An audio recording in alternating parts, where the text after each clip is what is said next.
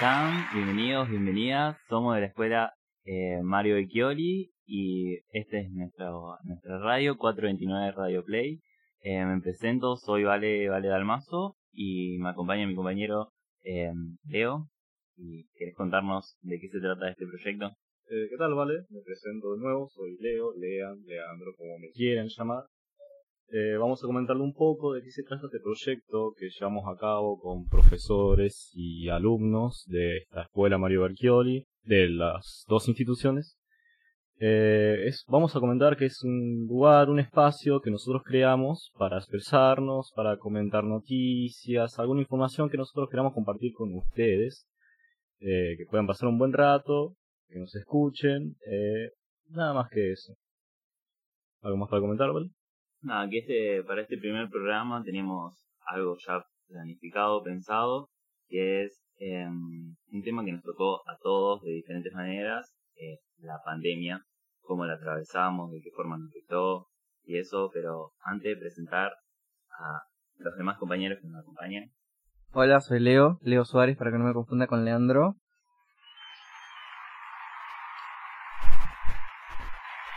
Hola, mi nombre es Rocío Ramos.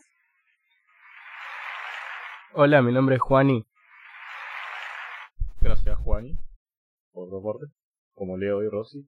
Bueno, cada uno va a tener su sección eh, fija para que ellos comenten sobre la misma, pero eh, primero y principal queríamos comentar algo más eh, sobre lo que es, como dijo Vale, cómo vivimos la pandemia, cómo es la pandemia en el momento que estamos ahora, es, es lo que nos está tocando.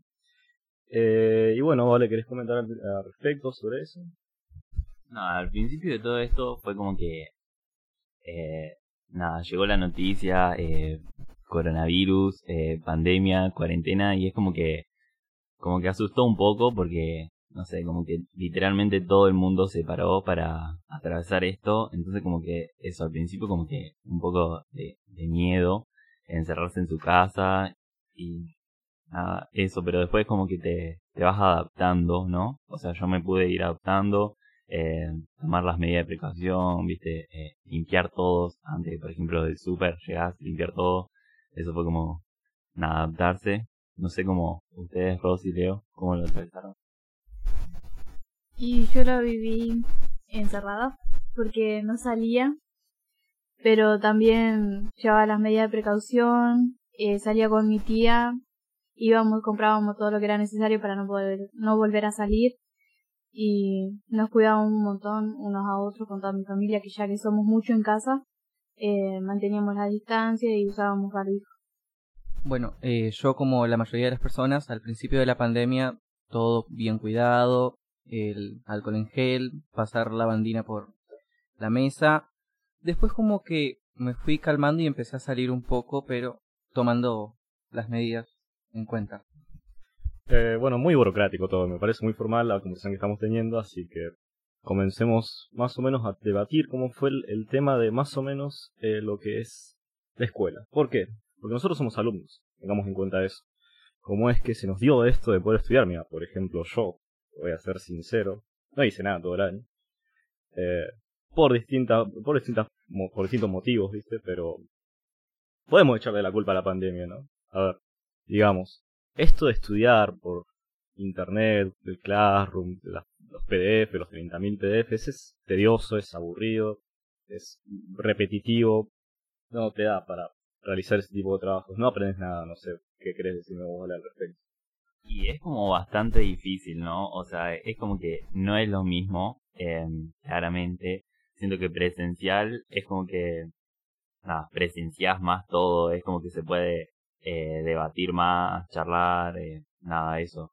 Eh, esto de lo virtual también se perdió un poco, eh, no todos tenían las mismas posibilidades, no todos tenían internet, todo eso, entonces fue como bastante difícil para algunos, pero eh, eso. Bueno, sí, eso. Clases virtuales, vamos a llamarlo así. ¿Por qué es eso? Clases virtuales. Pero también hubo algunas cosas positivas, no sé si hubo... ¿Querés No, nombrar alguna? No creo que haya cosas. A ver, Bueno, no, sé, pero... no sé si recordás una de las primeras noticias que hubo apenas comenzó lo que es el, el aislamiento obligatorio eh, en distintos países, no quiero decir en Argentina, vamos a hablar de Europa. Pero había noticias que decía que el ambiente se veía más limpio porque menos gente transitaba. Creo que es lo mejor que le pudo pasar, creo que la, pandem- la pandemia hizo algo positivo. Pero desde ese ángulo ahora hubo muchas muertes, es- muchas pérdidas, eh, un- una crisis económica a nivel global completa que hasta afectó a nuestro país, aunque nuestro país ya estaba en una crisis económica, seamos sinceros. Al que le interesa la economía va a saber. Pero sí, mucho positivo realmente no hubo. Creo que algo para destacar de lo positivo fue de estar eh, encerrado en su casa. Es como que te encontrás a uno mismo, ¿no? Es como que sabes lo que te gusta más, sabes lo que te gusta hacer y eh, está bueno por esa parte. Ves un poco más de series, películas, pero comes más. Estoy de acuerdo con lo que dice Vale porque yo también por de mi experiencia descubrí muchas cosas que antes no me gustaban o sino que también leía libros, algo que no hacía. El año pasado, por ejemplo, me leí como cinco libros, más de tenía que hacer las tareas, miré series, volví a tocar la guitarra, eh, también vi películas con mi mamá, también tuve muy buena relación, o sea, con mi familia estuvimos más unidas con mis primas que vivíamos en la misma casa pero nunca hablábamos y ahora tenemos una relación bastante buena, bien en conjunto y nos llevamos re bien. Sí, bueno, esto lo de la familia es bastante difícil porque si bien se puede mejorar la relación, pero no sé, es como estar 24 horas encerrado con tu familia en tu casa es como, no sé, bastante complicado. Pero...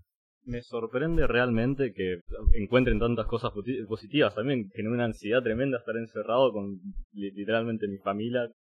Sí, o sea, volvés a realizar tu hobby, tenés un tiempo de ocio, haces lo que te gusta, pero es repetitivo, es aburrido, querés salir afuera realmente. Pero eh, sí, también te encontrás vos mismo, no o sea, te encontrás a vos mismo y a lo mejor no te gusta lo que encontrás y después tenés que ir al psicólogo, así que por ahí cosas positivas, cosas negativas, ida y vuelta, una cosa o una cosa lleva a la otra, bueno, vamos a dejarlo ahí. Pero bueno, con eso estaríamos en lo que es quedarnos encerrados, pero vamos a hablar un poco realmente de nuestra ciudad. Vamos a hablar de nuestra ciudad, de cómo se comportó nuestra ciudad eh, con la pandemia, si respetó, que sabemos que no respetó, seamos completamente objetivos. Cómo es que llevaron los protocolos, o si ves que llevaron los protocolos al pie de la letra, no sé si querés comentar algo al respecto. Nada, al- siento como que al principio sí, pero después no tanto, porque nada, después salía un montón de gente a la calle, como que se juntaba, eh, nada, había un montón de gente que se juntaba en la cantina, eh, nada, eso, las medidas de seguridad, mm, no sé, más o menos. A ver, ¿extrañas salir de juego no? Sí, sí, claramente. No sé si alguno de los presentes acá extraña salir de joda con los amigos. Yo no salía mucho, o sea, porque tengo pocos amigos. Pero, bueno, bueno, ahora somos amigos. Ahora vamos a salir, ¿sabes? Como a una junta. Va a llevar la policía. No. Ay, no, ahora para que lo dije, no, no, ya tiene sospechas. Bueno, lo haremos en otro lado. Pero sí, yo obviamente extraño salir con mis amigos, aunque, como dije, no tengo muchos. Pero es cierto, chicos. Bueno, y también aprendimos cosas nuevas, ¿o no? Por ejemplo, tratar de comunicarnos más con nuestros amigos eh, por WhatsApp o algún sticker, ¿no? Los nuevos rincones de plaza habrás Sí. conocido, no sé, co- habrás encontrado sí, cosas en los cajones que nunca habías visto, no sé. Encontré muchas cosas, fotos viejas mías, eh, encontré un montón de cosas que no sirven para nada, pero las tenía. Sí. Objetos, objetos X. Se que Rosy no quiere comentar nada respecto sobre su vida social, y está bien, es su vida social y privada, me parece perfecto. Eh, bueno, ¿qué toca? ¿Qué toca? Ah, estamos hablando de nuestra ciudad, de nuestra bella ciudad. Es bella, relativo. Eh, y sobre cómo se comporta eh, literalmente la gente de Rafaela con la pandemia. Y sí, seamos sinceros, como dijo Vale, nadie respeta, nadie respetó. Yo apenas comenzó la, la, pandemia, salías a la calle, había estado tres meses encerrado, salí a la calle por primera vez. Fue increíble la cantidad de gente que rondaba en la calle que seguramente no tenían que ir a trabajar o a pagar algo. Estaban, estaban afuera. Eh, me dio mucha bronca e impotencia porque encima me daba miedo salir a la calle por primera vez. Me acuerdo que estaba temblando y estaba nervioso. Estar tres meses encerrado a salir a la calle por primera vez. Encima al centro. No. Quería matar literalmente. Pero bueno, uno se acostumbra ahora literalmente estoy más tiempo afuera que adentro, obviamente con los protocolos debidos, yo a mi casa me lavan en alcohol en gel. Pero bueno, uno se acostumbra, uno creo que ya uno tiene que vivir con la pandemia, ya uno vive sabiendo que hay un virus no letal al 100%, rondando por todos lados.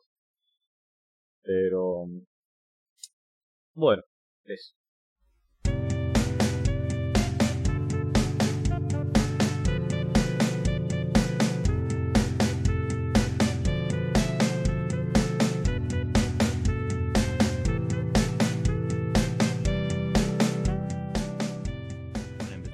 Otra sección, eh, entrevista, que, bueno, nada, le, eh, que se encargó Rosy y Leo.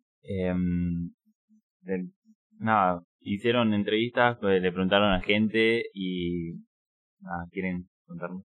A propósito de este año tan especial que hemos pasado, he entrevistado a tres personas que creo que son representativas a lo largo de la pandemia que hemos vivido, en la escuela especialmente, que nos tocó vivir. Ellos son una estudiante de una universidad, eh, un docente de nuestra institución y un familiar mío. Veamos qué dicen sobre cómo pasaron esta pandemia cada, cada uno de ellos desde su lugar. ¿Les parece? tardes, mi nombre es Brisa. ¿Cómo fueron mis emociones en mitad de pandemia? Bueno, al principio fueron un, un desencuentro de, de emociones, hubo alegrías, hubo miedo, hubo enojo, hubo, mm, bueno, falta de confianza, eh, un poco de todo, pero a mitad de pandemia fue como, como, no sé, sentí que me, que me hundía, pero eh, volví, volví a, volví a flotar, volví a salir, eh, volví a confiar, volví a creer, eh, me anoté mucha alegría en mi interior, pero fueron porque mis pensamientos fueron cambiando, así que eh, la terminé bien a la pandemia, todavía seguimos en pandemia, pero pero igual puedo pude notar que que, mis emociones cambiaron y cambiaron para bien. Fue solo el hecho de, de, encontrarme con, con muchas situaciones y con pensamientos que realmente no me edificaban, pero lo bueno es que me pude dar cuenta y pude cambiar. Y, me- y mis emociones mí me, me acompañaron. Así que un poco de alegría, felicidad, eh, un poco de eso.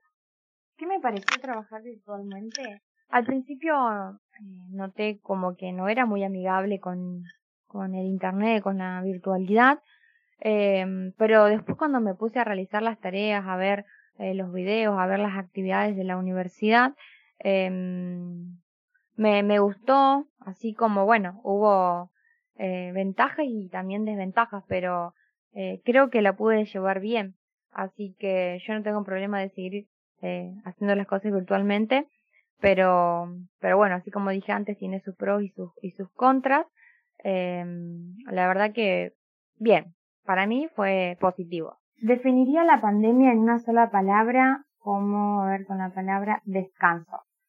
¿Por qué? Porque creo que, que en esta pandemia todos nos tomamos un descanso, un descanso, eh, ya sea del trabajo, ya sea de asistir a la escuela, universidad, asistir a, a las distintas actividades, fue un descanso mental, un descanso corporal, eh, disfrutar en, casa, la familia, eh, fue un descanso. Así como hubo descanso, también, bueno, aprendimos cosas en casa, obvio, pero fue, fue un descanso para mí. La que acabamos de escu- escuchar es a Brisa Cuña, eh, alumna de la escuela UTN de la universidad. Y ahora vamos a escuchar a Vanessa Peralta, eh, una docente de la institución 429. Hola, buen día. Rocío, gracias por las preguntas. Con respecto a las emociones que, que viví durante esta pandemia, bueno, tengo que decir y asumir que fueron muchas las emociones vividas, algo así como una montaña rusa, eh, por suerte las transité, esas emociones negativas, pero creo que fueron más las positivas, porque si bien por ahí sentía momentos de, soledad, de, de desconfianza, de enojo, de tristeza, también sentía momentos de calma. Pero a la vez, bueno, eh, esta pandemia hizo aflorar un poco de nostalgia y añoranza de momentos vividos eh, con amigos, con familiares, en la escuela misma, con los estudiantes. Es como que uno estaba en ese sentimiento de extrañeza, de extrañar, de querer volver a vivir todo eso que, que hace en contexto de libertad, ¿no? Y que por ahí uno no lo valora y en este contexto empieza a darle mayor valor e importancia. En cuanto al desempeño de los estudiantes en esta virtualidad, eh, es muy variado, es ambivalente. hay experiencias tanto positivas como negativas o nulas. Es decir, hay quienes fueron respondiendo de manera eh, ordenada, de manera eh, puntual, en el momento que uno subía la actividad, eh, pronto respondían a las consignas, pero también tenemos que asumir que hay un gran número también de, estudiantes que no lograron ese objetivo eh, que se les dificultó un poco más por diversos motivos, ¿no? A ver, eh, no todos vivimos en el mismo contexto familiar, no todos tenemos, pasamos por las mismas necesidades o por las mismas carencias, entonces de pronto muchos estudiantes quizás no pudieron continuar con esta virtualidad porque se les complicó por ese lado, ¿no? Y para resumir a la pandemia en una sola palabra, yo creo que la más importante que nos deja es aprendizaje. Porque en este contexto aprendimos muchas cosas. Aprendimos sobre esta enfermedad, aprendimos a cómo cuidarnos, aprendimos a em, transitar ciertas emociones, aprendimos a valorar esos momentos vividos que suman a nuestra vida, eh, aprendimos la importancia de los afectos, pero bueno, la palabra para mí que resume a la pandemia es aprendizaje. Bueno, ahora vamos a escuchar a un tío mío, se llama Javier Ramos. A ver qué dice. Hola, ¿qué tal? El rol del padre maestro fue complicado porque al no, no ser maestro eh, se complica, aparte con los tiempos, el trabajo. Fue complicado, a tal punto que tuvimos que acudir a una maestra particular para que le diera clases. En esta pandemia aproveché para hacer un curso de refrigeración y aire acondicionado, porque generó un caos a nivel mundial y afectó la vida de las personas. Ok, gracias Rosy. Em, Leo, ¿nos crees contar un poco de cómo fue tu entrevista? ¿Cómo no? Bueno, por las dudas, yo soy Leo Suárez. No me confundan con Leandro. Por, eh, igual se nota por mi voz. Yo soy más, un poquito más agudo, él es más grave. Bueno, yo entrevisté a 10 personas, la mayoría alumnos, eh, de entre 13 y 18 años, que prácticamente a esa edad están cursando la secundaria. Eh, la mayoría son mujeres y son amigos míos, prácticamente. Y bueno, ahora empezamos. Eh, la primera pregunta dice, ¿con qué materia escolar te sentiste más cómodo para trabajar virtualmente? La mayoría me respondió materias que están vinculadas con las ciencias naturales y las ciencias sociales. Por ejemplo, economía. Eh, después sí, le sigue biología en el puesto número 2. En el puesto número 3, artística o plástica. Después en el puesto número 4, filosofía. Y después le sigue inglés y algo muy raro, apareció matemáticas. Bueno, no sé chicos, ¿a ustedes qué, qué materia les pareció más fácil? Una pregunta, está puesto desde arriba como el más difícil, abajo el, que menos le costó, ¿no es cierto? Según lo que me acabas de comentar. Sí, me obligaron a, me obligaron a hacer eso. No voy a decir quién, pero... ¿Por qué matemáticas? Pregunta seria. Esa persona, esa persona debe ser súper, súper inteligente. No, no, no, no es que es inteligente. O sea, O sea, no es que sea inteligente, sino que resulte fácil matemáticas. Ni a mí, que soy bastante inteligente, me va a resultar fácil matemáticas. la inteligencia se mide por la capacidad de resolución, no creo que... O sea, literalmente es, es un genio de la vida este muchacho que va bien en matemáticas. Muchacha. Muchachita. Bueno, después la que les costó más. Obviamente en el primer puesto, matemáticas, obvio. Después, raro me pareció a mí, lengua, porque lengua eh, para mí es bastante fácil. O sea, eh, capaz que las profesoras son ahí ahí medias mal- malas, eh, pero bueno. Eh, bueno, sí, a la mayoría le, le cuestan las materias básicas. Hacer un comentario, gracias profe por la- las oraciones sintácticas, porque sin eso sinceramente no podría alcanzar el éxito hoy en día. Gracias. Bueno, después le sigue lengua, como dije, y le sigue historia. Eh, que también a mí me resultó muy difícil historia, eh, con la Revolución Francesa y todas esas cosas, o sea, me, me mataron.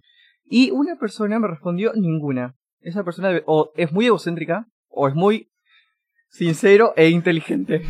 Por favor, que esta chica no se ofenda, por favor, me va a matar. Y a lo mejor le gusta la escuela, no sabemos. Sí, a mí también me gusta la escuela, pero no por eso me cae bien una materia o una profesora. O le gusta aprender, puede ser. Entonces, o le gusta usar la computadora en la sala. Igualmente son 10 respuestas. Se necesitarían más para saber cuál. Pero obviamente matemática es la primera. Bueno, tuviste los medios necesarios para realizar y entregar trabajos. La mayoría usaron lo que es el celular. Y obviamente para entregar trabajos se necesita wifi. Eh, chicos, no, a menos que usen Bluetooth, no sé. Eh, un, a una chica, una amiga mía, no voy a decir el nombre, eh, le hizo falta el wifi. Que básicamente es muy, muy importante en esta pandemita. Bueno. Eh, no sé, a ustedes cuál les pareció más... nah, mira. No sé, a ustedes eh, con qué entregaron, con computadora, con celular, con tablet. Bueno, yo por suerte eh, tuve todos los medios, wifi, computadora, celular, o sea, pude entregar todo y llegar a tiempo. Em, sí, siento que lo más difícil fue en historia, porque teníamos que leer como muchos PDF y eran súper largos y era sí, demasiado texto. Em, Pegar y copiar, porque era una imagen. Qué mala que es la profesora. Yo me voy a... literal, era una foto del libro, entonces... Pegar y copiar. O sea, copiar y pegar. No, no se puede porque es una imagen. No, me jodés. De todos modos, ah, mientras más usas el celular o la computadora, te, te acostumbras al teclado. Yo estoy literalmente escribiendo, no sé, mucho texto, literalmente mucho texto sin mirar, porque me la paso usando la computadora, me la paso. Igual estuve mucho tiempo sin computadora, ya había comentado antes. Eh, es tedioso, pero bueno, unos tres meses de relajación, pero hermoso. Bien, ahora eh, sigue la pregunta, una de las preguntas más importantes y más polémicas también. ¿Clases virtuales o presenciales? Nueve me respondieron presenciales y uno, que es mi hermano, no sé por qué razón, eligió virtual. O sea, yo digo, ¿qué? ¿Me estás jodiendo? No, estás loco vos. ¿Cómo me vas a responder virtuales? Yo, ni yo entiendo en virtuales, el menos. Le tuve que enseñar yo. Tengamos bastante en cuenta de que hay gente que está haciendo carreras antes de la pandemia, ya virtualmente. Hay gente que le gusta, hay gente que se acostumbra. Obvio, pero nosotros no. No, sí, obviamente nosotros no. Bueno, eh, la mayoría prefieren las clases presenciales, digamos, porque se puede establecer el vínculo profesor-alumno y aparte le puedes sacar las dudas más rápido. En, en, en una videollamada tenés que decirlo en el momento o si no, te fuiste. Y la última pregunta. Según tu criterio, ¿cómo te calificarías por todo lo que has hecho en, en el año escolar? Bueno, a la mayoría le fue bien. Eh, y creo que a todos ellos les fue bien porque se esforzaron todos. Bueno, eh, en primer lugar está la calificación 7, que tiene 4 votos. Después está el 8.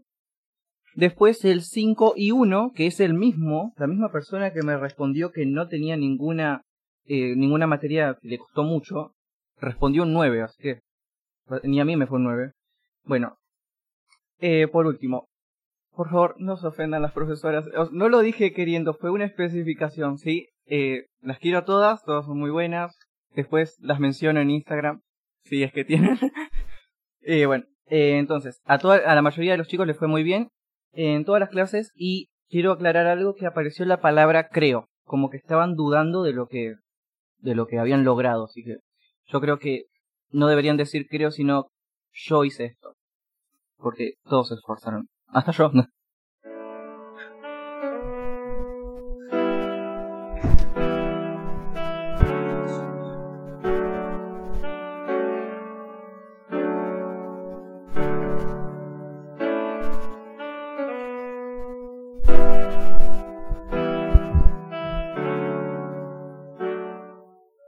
Y para hacer un break de todo esto, eh, pandemia, eh, COVID, eh, entramos a una sección recomendación cultural que a lo largo del programa de todos los programas que vamos a hacer vamos a hablar sobre películas, series, libros, juegos, etcétera. Pero en esta ocasión traje una película y una serie. yo nunca, la serie se llama y yo adolescente, la película. en cierto punto están conectadas porque eh, las dos hablan de la vida de los adolescentes y todo lo que eso implica. Em, son modernas, actuales, bastante nuevas y cada una trata como el tema diferente y con eh, distintos puntos de vista. Eh, la película Yo Adolescente es una película argentina de 2019, o sea, bastante nueva, dura como una hora y media, un poco más. es una adaptación de, un libro con el mismo título, ambientada en el 2004 nos cuenta la vida de Sabo, eh, un adolescente de 16 años que, nada, un típico adolescente, le, gusta escuchar música, ir a conciertos, tiene su grupo de amigos, em, va al secundario y eh, la película empieza que meses después de que suicida su mejor amigo, Sao empieza a escribir eh, como un blog así en la compu y en este va reflexionando sobre lo que es ser adolescente, o sea, se pregunta a sí mismo qué es ser adolescente y va relatando sus experiencias. Entonces, como está buena porque el protagonista va como emprendiendo ese se, nada, emprende el camino de descubrirse a sí mismo, ¿no? La, la búsqueda de la búsqueda de su identidad, de su ser, se conoce eh, nada, tiene los típicos problemas adolescentes, de esta etapa, sus amistades, cambio de ánimo, relaciones amorosas, depresión. Y está bueno, va experimentando cosas nuevas, eh, va descubriendo su sexualidad también. O sea, lo toca mucho esta, esta peli. Busca como la persona ideal, el amor verdadero, lo que quiere mm, tener en una pareja. Y, o sea, conectas muy bien con el protagonista y con sus sentimientos, ¿no? O sea, como que eso está bueno de la película. Y lo que más me gustó de esta es que el mensaje profundo que tiene, o sea, como que de verdad te llega eh, el mensaje. Eh, muestra que no solamente somos adolescentes que queremos salir, eh, que queremos tomar, sino que en la vida también tenemos problemas, tenemos muchas preocupaciones, muchas cosas, entonces está bueno, de verdad te llega este mensaje. Eh, por otro lado, eh, la serie Yo Nunca es de Netflix, eh, se salió este año, 2020. Tiene una temporada con 10 capítulos que duran menos de media hora los capítulos, entonces es corta, está buena. Y es em, una comedia adolescente que nos cuenta la vida de Debbie, una joven indio estadounidense que después de vivir un año súper traumático en que le pasaron un montón de cosas, varios sucesos, en esos sucesos em, falleció su padre y después de todas esas cosas eh, intenta como mejorar su estatus en la escuela, intenta como ser un, poco más popular, eh, mejorar, tener, nada, mejorar en todo sentido. En comparación con la película, eh, esta serie nos cuenta como más en forma de comedia la vida de los jóvenes, ¿no? O sea, esta es la típica serie adolescente, definitivamente es como que la protagonista trata de salir con el chico popular, ¿no? Quiere perder la virginidad, se pelea con sus amigas, pero es como, pero tiene sus toques. Si bien dije que eh, es la típica serie adolescente, Debbie no es tan así porque es como que tiene un carácter bien fuerte, es exigente, un poco mandona, aunque esos, esos aspectos de sí misma eh, los intenta cambiar, ¿no? Intenta mejorar. Eh, una cosa llamativa de esta serie es que ella proviene de una familia india, o sea, y en la serie muestra esto, ¿no? O sea, cómo es la cultura, las tradiciones, su festejo, la vestimenta. Entonces es como que, nada, igual a ella no le gusta mucho esto porque quiere ser como más estadounidense, pero me pareció bastante interesante, ¿no? Porque em, en este tipo de series no surgen estas cosas, entonces está bueno. Eh, algo más para destacar es que es bastante moderna y actual, o sea, y se puede notar muy bien. Eh, no sé, por ejemplo, en la ropa que usan, en hacen bailes de TikTok, o sea, se graban, ven series, Netflix, eh, nombran así series como Riverdale, Grey's Anatomy, eh, nada, usan mucho las redes sociales. Y eh, la serie en sí toca como bastantes temas interesantes, como por ejemplo la baja autoestima, que en la mayoría de estas series adolescentes no hablan mucho de esta, como que no tocan estos temas, pero en las protagonistas se puede ver que nada, sufre problemas de autoestima, la ropa que usa no se siente muy cómoda. Y nada, también eh, habla sobre las relaciones amorosas, también descubrir su propia sexualidad, ¿no? Una de las amigas de David eh, tiene como estos problemas. Y nada, pero eh, estas cosas las tratan como un punto de vista de la comedia. Entonces es como que está bueno nada, disfruté mucho verla porque me atrapó y había momentos en los que de verdad me tentaba de la risa, o sea, era eh, muy buena. No, siento que no es como la serie la mejor de todas, pero es como, eh, nada, para pasar el rato, divertirse, está, está bueno. Eh, aparte es corta, o sea, tiene, los capítulos duran de media, menos de media hora, entonces como que en un día o dos la ves y listo. Y es de Netflix, como ya dije, y Está confirmada la temporada 2, por si les gustó y la quieren ver.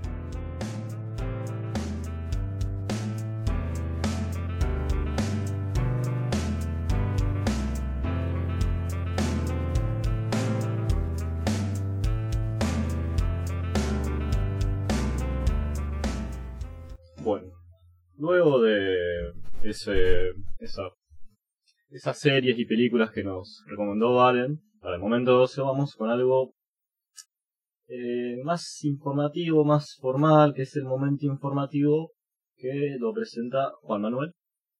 Bueno, gracias Leo. Yo lo que le traigo acá es eh, cómo vivieron los jóvenes en las actividades extraescolares en pandemia.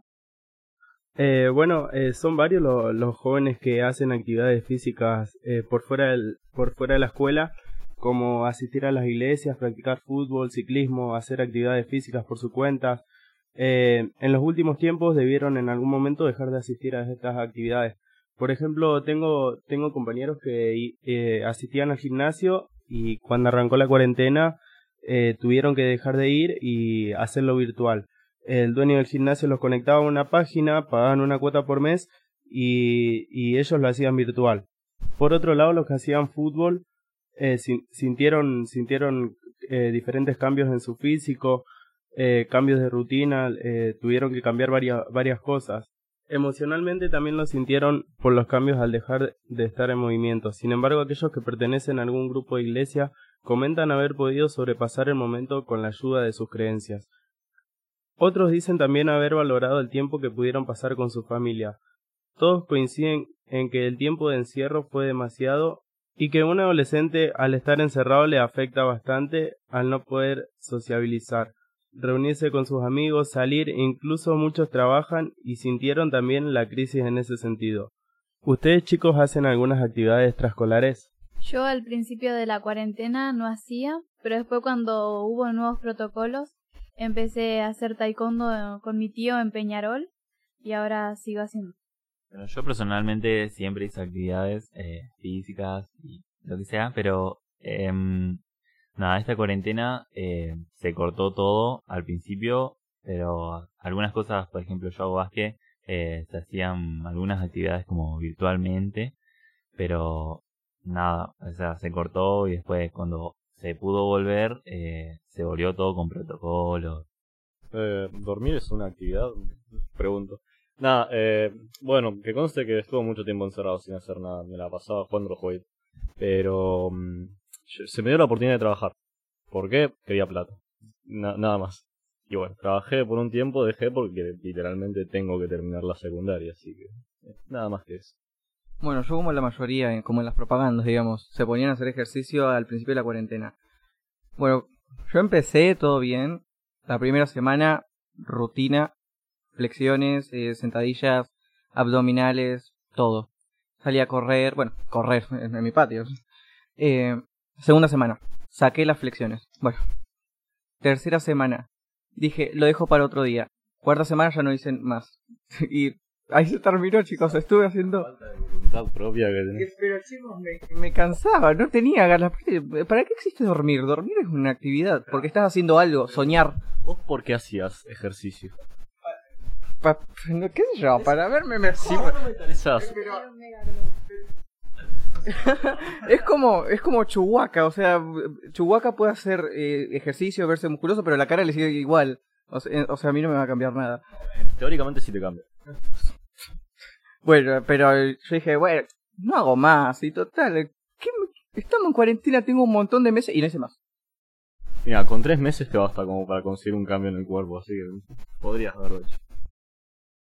Bueno, yo por ejemplo, eh, desde- eh, yo no hago actividades extraescolares, pero cuando arrancó la cuarentena eh, yo tuve que seguir, eh, tuve que seguir eh, eh, saliendo a trabajar, no podía quedarme en mi casa y también en los momentos que tenía para descansar o algo siempre me mandaban a hacer trámites, a pagar cuentas y yo siempre veía a los otros que se quedaban en su casa y decía, ¿cómo no me toca a mí quedarme en mi casa? ¿Por qué no puedo quedarme en mi casa?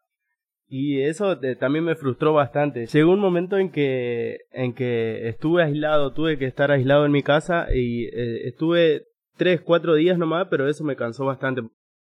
Bueno, para cerrar, eh, quiero mencionar que hay estudios que indican que el 85% de madres y padres notaron cambios en el estado emocional y comportamiento de sus hijos.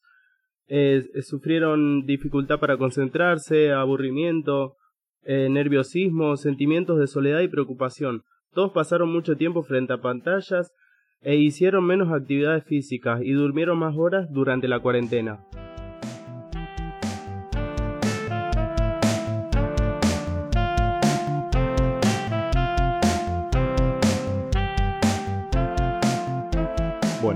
A comenzar con lo que se llama el momento emprendedor. Eh, buen nombre eligió los profes, momento emprendedor. ¿En qué se basa esto? Bueno, nosotros, eh, realmente todos, en época de pandemia, no solamente nos afectó lo que se trata este virus, sino que también la crisis económica que existe en nuestro país. Entonces la gente suele optar en realizar un microemprendimiento para obtener un rédito. Para los que no saben lo que es un rédito, un rédito es cuando obtenés, eh, cuando ganas plata por algún trabajo. Eh, y bueno, la gente se adapta, se adapta a las crisis, se adapta a sus habilidades y eh, realiza este tipo de microemprendimientos. Que para los que no saben lo que es un microemprendimiento, vamos a llamarlo microempresas, empresas pequeñas, de baja inversión, se hace no es que gastas exagerada plata para realizar una empresa enorme, no es una empresa chiquita, usas pocos recursos, donde se suele, suele trabajar la sola persona, el emprendedor, que es la persona que realiza este emprendimiento. Y bueno, yo les traigo hoy a una compañera mía que tiene varios microemprendimientos, eh, tiene dos o tres, o, le vengo a hablar de uno, no sé si ella más adelante va a querer hablar de otros microemprendimientos, se llama Dulce Minara. Eh, como dice el, nombre, lo hace Nara, es de Nara Farías, por. Eh, y como dice el nombre, Dulce, Dulce. Ella hace postres, hace todo tipo de postres, masitas, budines, eh, brownies y ese tipo de cosas. Y nos comenta en un audio cómo surgió la idea y de qué se trata su microemprendimiento. Bueno, mi emprendimiento se llama Vainara. Es un emprendimiento donde hago cosas dulces, masitas, budines, no sé, un poco de todo y de a poco voy intentando incorporar más cosas. Y surgió porque una vez estaba en mi casa y vi una receta de unas galletitas de avena. Y bueno, intenté hacerla, me salió mal como las primeras tres veces más o menos. Y después me salió y le gustaron, le gustaban a todo el mundo. O sea, por ejemplo, muchas veces hice budines o, o tortas en mi casa y capaz mis papás no, no las comían. Y por ejemplo, de estas masitas, mi mamá se hizo fanática mal.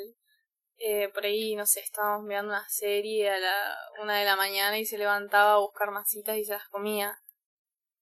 Entonces me dieron ganas de venderlas porque eran masitas de avena Yo se las hice probar a un montón de gente que por ahí no les gustaban las cosas de avena o así y, y les re gustaban igual.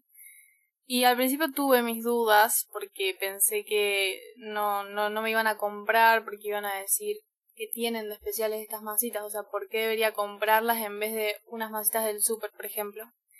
Pero bueno, lo hice igual porque siempre termino haciendo lo que quiero al final y bueno, lo hice y al principio me fue me fue re bien, eh, sobre todo por ahí con la gente de mi círculo o del círculo de mi, ma de mi mamá o mi abuela, ponele.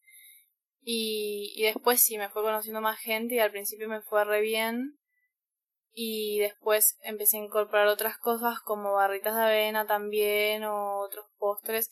Y también intento eh, aprovechar todas las oportunidades que tenga, por ejemplo en fechas especiales, por ejemplo el Día de la Madre, el Día del Niño, eh, ahora viene la Navidad y todo eso. Y, y bueno, no sé, al principio es como que mmm, siempre uno cuando empieza un emprendimiento piensa que obviamente va a ser difícil eh, empezar a tener tu clientela, que te conozcan y todo eso. Sí, las redes sociales te lo facilitan un poco, pero también hasta ahí nomás. Creo que también cada uno tiene que ponerle lo suyo y, y ganas. Y igual fue como al revés. Yo pensé que me iba a costar bastante por ahí que la gente se fije en lo que yo hacía, pero no, al contrario, fue re bien al principio y después sí, como que con el paso de el mes o las semanas por ahí, como que a la gente se le va como la emoción así de probar algo nuevo y por ahí dejan de comprar un poco. Pero bueno, por eso digo, intento aprovechar todas las fechas que, que haya y todo lo que pueda hacer. Y ahora se vienen las fiestas, así que también estoy preparando cosas para eso.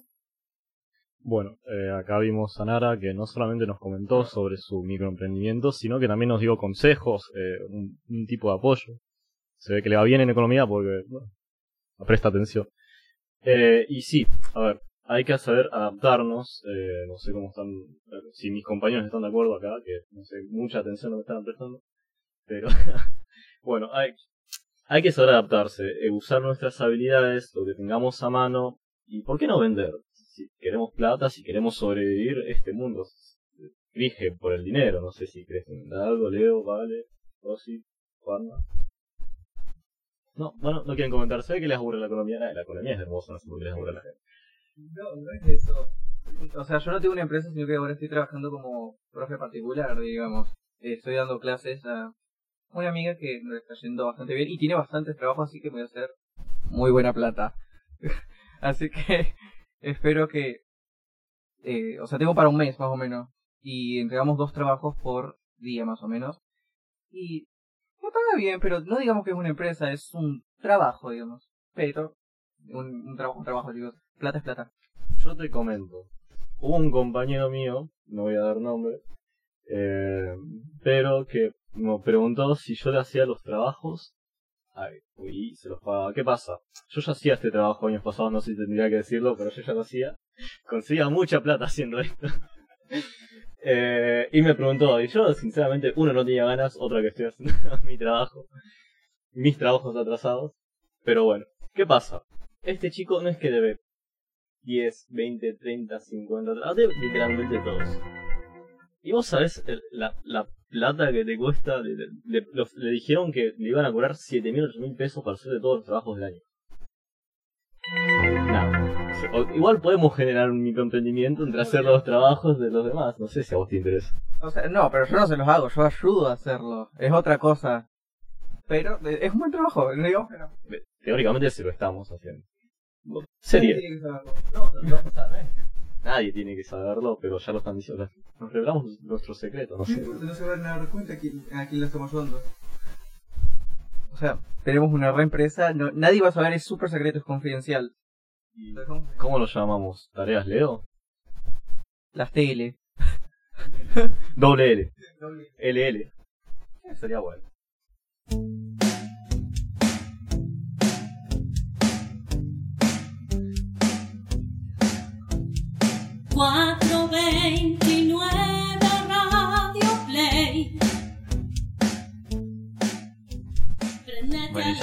Vamos llegando a- al final de este programa.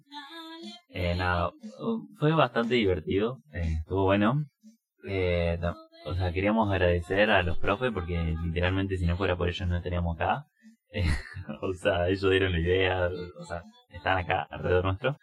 De hecho, me están sosteniendo el micrófono. Eh,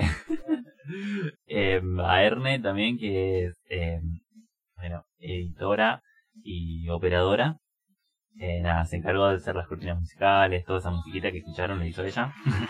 Eh, agradecer especialmente a Claudio Bruverne, que es director de la Orquesta Municipal de Tango, maestro y acompañante musical, que nos ayudó a, grabar la, la, sintonía. Eh, eso, eh, un saludo final.